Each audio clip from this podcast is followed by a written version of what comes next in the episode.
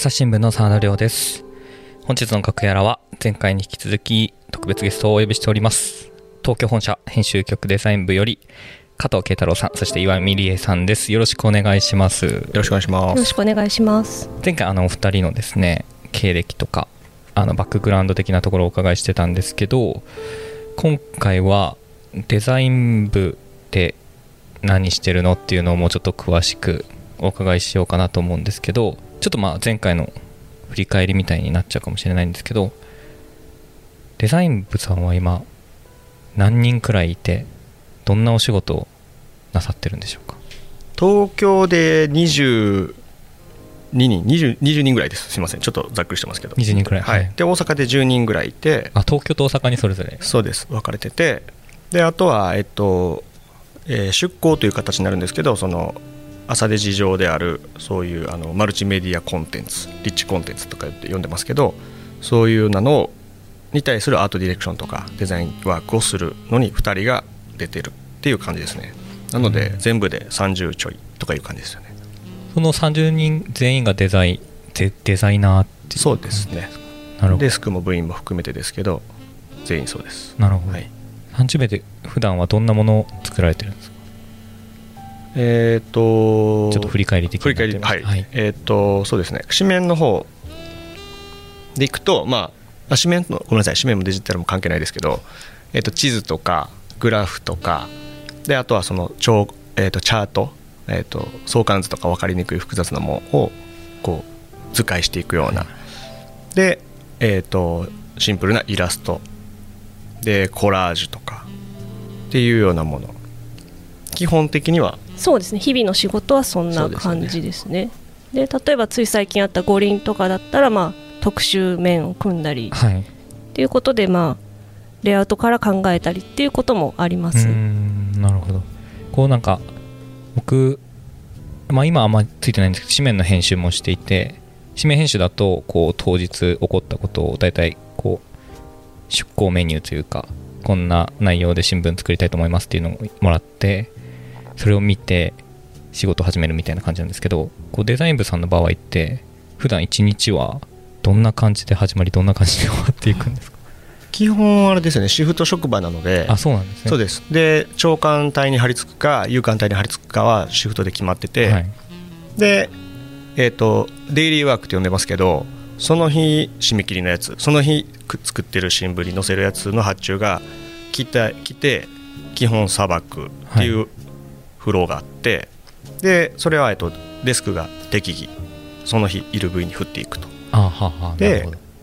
合間の時間で手持ちの要は先に予定されている紙面のグラフィックを制作したりとかそういう感じでシフトの合間を縫ってやるっていう感じですよね。そうで基本すねなんでまあ有刊長官と時間帯分かれてますけど、まあ、やっぱ長官隊の方がまあやる作業が多いので、まあ、張り付く人間も長官隊の方が多い。ということで、うん。まあ、シフトはほとんど長官隊に入ることが多いが多いですかね。これ例えば長官に向けてもイラスト急に描いたりとかするんですか？まあ、ある時もありますよね。もありますね。まあ、イラスト単体っていうよりかはな図解イラストチャートみたいなうん。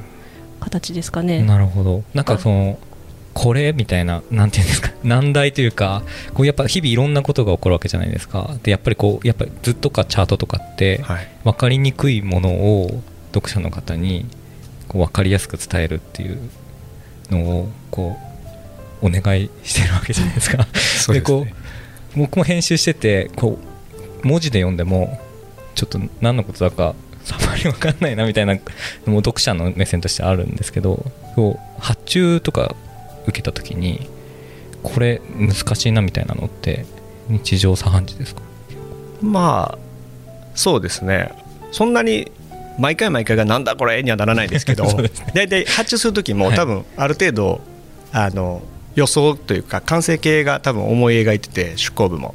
で聞いてまあそうだよねっていうのが返ってくるっていうのははいはい。パターンとして多いと思うんですよね、はい。そうやって単純なグラフとかでもそうだと思うんですけど、はい。イラストチャートにしてもただ本当にいつも難解なのがあの秋のノーベル賞の時の物理学賞の説明、あー。受賞しました。で何の功績かって説明しなきゃいけないじゃないですか。で大体結構いい面に乗るから締め切りとかも結構タイトになってきて、タイトですね。うん。で、まあ、いつもしんどいのがあの物理学賞っていうやつで。あやっぱしんどいです。あれは本当に例えようがなくてなんか宇宙背景放射の揺らぎとか対称性の破れとかもうワードが入ってこないんですよ全然。そうで聞いても難しいそうなんですよね。だからな何をそれで何をもたらすかっていうはい。その技術革新で何がもたらされるかっていうのはあすごいなと思って、はい。それは絵にはでしやすいんですよね。絵とかアイコンとかにしてうん。説明載せるとか、だけどそのその功績がなぜそれにつながるかの、なぜ一番みんな知りたいところだと思うんですけど、はい。全くそれは本当にもう。そうですね。科学系は本当に特に そうで。でノーベル賞とかある程度こうこの人が取るかもみたいなのを貼ってたりもするんですけど、まあ、それがまたこう大きく外れても全くわからない。全然知らない。想定外のものう想定外のものが来ちゃっはいたりってなるとやっぱりそれはそれで大変ですよね。その場合ってどうこう形にしていくんですか？それはやっぱでそれも記者さんと。そうですね。でここがわからないって言って、化学医療の人に聞いて、ですよね みたいな感じになって。でもまあここでその丸三角四角を擬人化してこれに、ま、あの顔つけてこれとこれがなんかこうぶつかってでまた離れて みたいな。つまりそういうことじゃないのとかなんか何か別のことに例えて言うしかないよねってなってまあもうでも時間は迫ってくるんで その日がうですよね締め切りなんではい。もうこねることは無理なんですけどでもまあなんとかいつもギリギリ着地はさせるんですけど。まあそうですね。もう全部を分からすっていうのはまあもしかしたら無理なのかもしれないですけど、もうこれはこれぐらい分からないねっていうことを伝えるっていうのも うちの仕事なんじゃないかなっていう少しでもこうイメージしやすくするというか。そうですね、うん。まあ、親しみやすくするんだったら、まあ、今言ってたように擬人化するとか、まあ、そういう手もあるかもしれないですし、うーんなるほど。そういう擬人化とかそういうアイディアとかってなんかどう出てくるもんなんですかね 聞くのもあれですけど。意外にやってると はい。もうパターン化されてるというか。あそうまあまあなんですか。そうですね、もうどうしてもこれはどないしても写真がまず撮れないとかすごいミクロの世界だとか、うん。だからなってきて複雑で大体言葉とちょっとした絵で分かるんですけど、はいこれでも分からんってなったら違う話に例えるしかないなみたいな。うんうん、ABC 予想とか。そうああの ABC 予想。ABC 予想の時にあの、はい。科学の扉っていうコーナーがあって、はい。まあ、そこでどう伝えるかみたいなのをちょっと担当した時にまあこれまあ真面目にこう ABC 予想ってななんじゃらっていうのを、はい。まあ、作ったとしてもちょっと分かんないんじゃないかっていう話になりまあじゃあもう漫画にしてみようかっていうアイデアを、まあ、その時のデスクと話し合って決めて、まあ、でそこを読むだけではまあ触りしかわからないんですけど、まあ、全部を伝えるだけじゃなくてもいいんじゃないかという、ABC 予想とはこういうことで、まあ、こういうことが分かんなかったんだけどこの人は証明できましたみたいなそれぐらいがまあつかめるなんかこう魅力あるグラフィックにしようかなっていうことで、まあ漫画っていう表現にたどり着いたっていう、うなるほど。それ結構反響とかありました？反響、まあ、どうどうだったんですかね。多分普通にや真面目にこうグラフィックにした時よりかは見てもらえたんじゃないかなとはね多分思いますけど、なんか漫画とかの方がおってなりますそうやっぱり伝えるのがまずマストなんですよね、はい。で分かりやすい合ってる性格。これ絶対マストなんですけど、それプラスなんかやっぱちょっとキャッチフフックになるというか、うん。アイキャッチ的な機能も絶対インフォには必要で、はい。こう媒体としてめくっててうんっていう止まるとか流されずに止まる。それデジタル上でもそうですけど、うん。なのでちょっとしたそういう仕掛けの部分はやっぱプラスアルファはあった方がいいんですよね多分。うーん。そういう機能になってるのかな、まあそうですね、まあ、全部が全部漫画にすればいいってもんでもないとは思うんですけど ね。もちろん、はい。時と場合によるというか、うーん。なるほどなんかそれぞれこう得意なものと不得意なものとかでやってやっぱりあるもんなんですか？ありますねやっぱり。もうイラスト一つにしても全然作風も違うあしそうですよね。そうです。であの硬く描く柔らかく描くはい。リアルに描く抽象的に描くでそれぞれうまい苦手全部できるたまにそういうスーパースターみたいなのもいますけど 基本やっぱりみんな守備範囲っていうのがあって、うん。なんかそれデスクがこう適正見てあこう振ってるる感じですよね。うんおそらく。デスクの采配なんですねそこは。まあ、そうですね。まあ、それができるときはそうしているのかなっていう、人がいたら。でもまあもうチーそうム宣伝みんな。でそればっかやっちゃうともうどんどん偏ってまあきちゃうので、まあ、なるべくオールマイティーにはできつつも、まあ、でも得意分野はどんどん伸ばしていければいいかなとは思ってまして、うん。それぞれに。なるほど。その普段の紙面とかでじゃあよく見かける地図とかチャート図とかって大体どれくらいの時間かけて作られてるものですか？ももちろんものにはよると思うんですけど。一番最速で言ったら本当にもう15分ぐらいで上げなきゃいけ15分ないものもあります。それもカラーモノクロをパパってやってもう登録まで含めてもうささっとやらなきゃいけないのもあります。プレーンなそうですね。地図とかグラフィッなんかクグラフなら。ギリギリに起こったもので地図だけ出してみたいな。そうそうそうです。写真ないんでみたいな。ありますよね。デジタルでもよくあるここの時間からお願いして大丈夫なんだろうかっていうのありましたね。うん。でもまああのフォーマットうちでこう用意しているフォーマットがあって、はい。例えば海はこの色で塗る陸はこの色で塗るとか国の国名はこの文字の大きさのこのフォントみたいな、はいはい。っていうフォーマットしっかりもう秘伝のタレみたいなんで ずっと続いてるやつあるんでとにかくそれにのっとって正確さだけ注意しておけば出せるっていう状態にはなってるんで。なるほど。でもたまにこだわりたいものとかも出てきたりとかするんですか？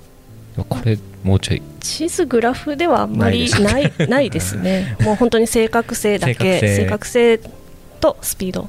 なるほでそうですね。こうなんか特集とか特設の中にこうグラフがダーッといっぱいデータで入ってくるとか、はい。地図でバーッと見せるみたいななってくると、もうそのフォーマットから逸脱して、うん。自分がもうこねたいだけこねたらいいんですけどどはい。普段のやつはもう積税反射まで言わないですけどもうとにかくパンパンパンパン返していくっていう、うーん。それが一番みんなにとって幸せなんじゃないのかな。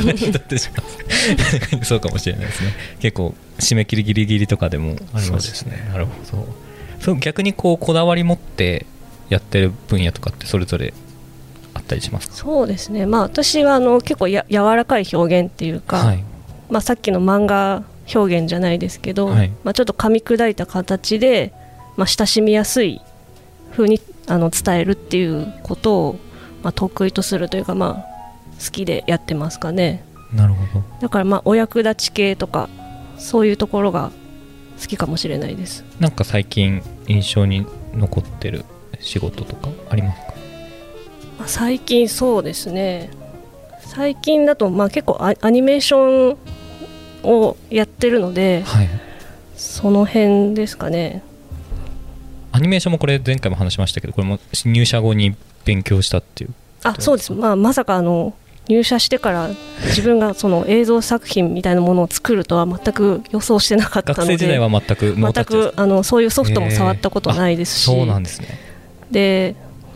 まあ、何年か前に、まあ、うちでもこういう動画作品作りましょうっていう流れになってきてデザイン部さんならできるでしょうみたいな感じで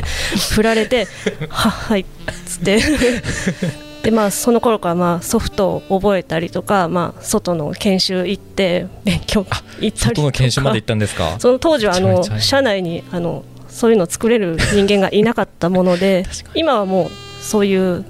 過去にそういう映像作品を作ってきたっていう人が入ってきたりとかしてそういう人に教えてもらうことはできるんですけど、当時は周りに誰もいなかったもんでそうやってあの外に勉強に行ったりとか、へー。もう本当に自己流でやってまして。でまあちょっとずつ重ねて重ねてまあいくつかこう作品を作ってまあで、まあ、加藤さんなんかにもあの 声の出演をしてもらったりとかっていう、やってましたね。はい、でもそのアニメーションがまあ実を結んであの、ね、SND っていう。あそうですね。国際賞を取りましたね。はい。SND あの世界の優れたデジタル報道デザインを表彰するっていう機関があるんですけども、アメリカの賞ですね、はい。そこでまあ優秀賞っていう、まあ、でもあの他にもいくつか作品がいっぱいある中であのナンバーワンではないんですけども そのうちの一つに選ばれましてそまあ、そういう歴史があります。アニメーションとかってあれ何枚くらい描くんですか？イラスト何枚描くっていうよりかはそのパーツパーツを作っあパてート作ってそれを動かすみたいでそれがこの地点からこの地点っていうこう指示を出してそこの間をこうほ保管してくれるというか。ななるほど。なのであの一枚一枚あのアニメを描いてるわけではなくってあのキャラクターのパーツを描いてま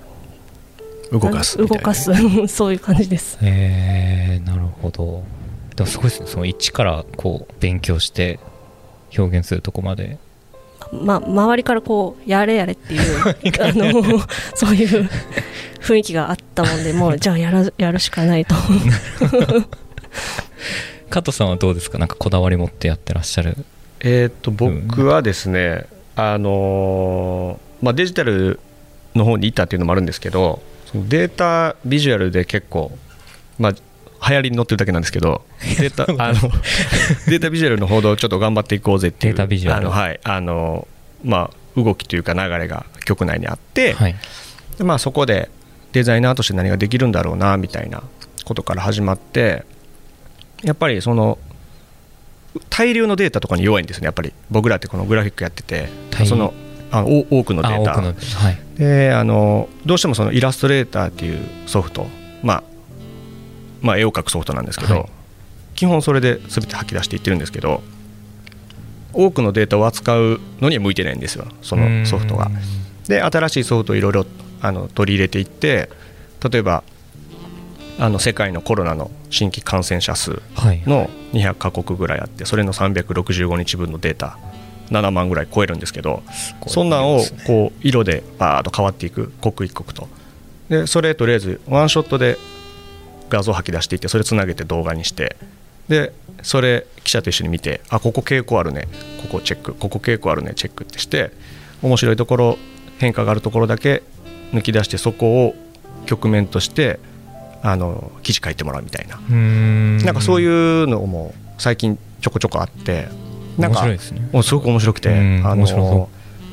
大発注する前にはい。やっぱり想像してるんですよみんな。グラフ発注イラスト発注。大体こんなもんが欲しいな上がってくるだろうなと思って発注してるんですけど、はい。そうじゃなくてもっとそのコンテンツの企画段階ぐらいから入ってデータ流してみて面白かったら記事にしようかとかいうそういうきっかけみたいなのにでもそれも可視化しないとわからないじゃないですかそのデータも。でまあ、今結構そういうのがあのいろんなサービスが出てき外部のサービスが出てきて多分記者の人もいろいろ使えるようになってきててでそれをじゃあアウトプットするときにやっぱりこれって見にくいよね。これこっちの方が分かりやすいよねみたいな。そういうところでデザイナーがこう関与していくというかちょっとアドバイスしてよりいい出し方するっていうところ。なんかそういうのを結構あの取り組んでるというかそういうのが最近多いですね私は。それ紙面とかも紙面でもありますね。表現あのできる、えっとあ大丈夫です。えっと紙面でいくと要はやっぱ動かないんではい、例えば3ショットあるなら3つ見せて普通にこう追追いかけていけばなんか変化も感じるし重ねることでなんか動き的なものも感じる時もある。で、まあ、どうしてもしんどいなという時はここぞっていうワンショットで勝負するっていうのはあるんですけどどうしてもやっぱ表現の幅は狭く当たるんですけど意外に動的なものって矢印とかはい、その同じのコマを並べるだけで結構見た見ただけでなんかこう流れ感じたりできることが多くて。うん。だからまあ紙面ではそういうふうにあの表現してなんとかやってるっていう感じですけどね。なるほど。でもデータグラフィックスとかって結構最近ですか？ここ数数年とかですか？そうですね。なんかいやあのただのその割合グラフでもこんだけ表現の幅があるんだっていうの。でうん。多分普通の割合グラフって棒グラフになってこう筋が入っててあの自民党30%立憲民主党20%みたいなよく見る感じじゃないですか、でもそれそれたちがこうつながりを持ってこう数字が移動していく様が見えるようななんかサンキーダイアグラムとかいう、3キーダイアグラム、はい。昔から昔からというか、まあ、あ以前からあったんですけど、はい。まあ、それを紙面でダーンってやるときにやっぱりこれって分かりにくくないかっていう声が必ず上がるんですよ。初めてやるときって。であそうかじゃあもうちょっと言葉でこれ補おうかとか。でもこのみみみ読み方読解のその読み方もちょっと文字で説明してまあ、初めて出るから読者も多分初めてだから、うん。ちょっとこう解説しながら見せる。で意外にそれやるとあの読者高齢の読者からはがきももくもらって意外分かりやすかったとか新しいとかすごい70歳ぐらいの男性からもあった時あってえー、嬉しいなと思ってそんなそれ嬉しいですそう。ね分かりにくいって言われてたんで みんな分かるって思ってそうそうそうそう。そういうのは新しいことはやっぱり単純なグラフでも新しい見せ方はいっぱいあるなっていうまだまだあるんですけどでもハマる時に使わなきゃいけないですよねそのテーマとこれやりたいがために無理やりやったやろは多分通じなくて。そうだから常に引き出しいっぱい頭に入れといてこのネタこれでハマるなっていう時に出すっていう。なるほど。そういうだ常にまあまあそうですね、まあ、海外のメディアでよくやるんでそういうのをこうちょこちょこ見てるとなんか頭はこうなんとかそういう脳みそになっていくんですけど、うんいつも作ってるもんだけ見てるとやっぱりいつものグラフになっちゃうんで、うん。なるほどそのなんかやっぱりこうどんどんこう技術の発達とともにデザインの表現の幅ってめちゃめちゃ広がってるじゃないですか、はい。はい。それの日々の吸収みたいなのもこう仕事の傍らやってるんですか？収集というかアイディアのその蓄積というか。まあでも自然に自然にねやってるんじゃないですかね。うんあここの表現今度使ってみようとか、っていうのを多うん。分みんなやってるんじゃないでしょうか。やってると。ストックストックしてる人もいると思いますよ、自分のマイホルダーか知らないですけど 面白いのあったらもうスクショ撮るとか。ああとまあ普通に街歩いててもあへえっていうのもありますしテレビ見ててもそれいろんなところから感じますよね、はい。えーなかったなとか。だその表現をバチッとはまるときに出せるかみたいな勝負になってくさも自分が発明したかのような顔して さっとあ確かにこれにこれなかったねみたいな。スポーツでこれやるみたいなとか。まあそういう意外性で結構フックになったりするんでキャッチ経済のカットでこんなんやるとかなんか固めじゃないの？もっとみたいな。なんか過去にはまったなみたいな思ったのとかあります？あの、まあ、最近ですけど、はい。あのかあそのそのあれですね。それで言うとはい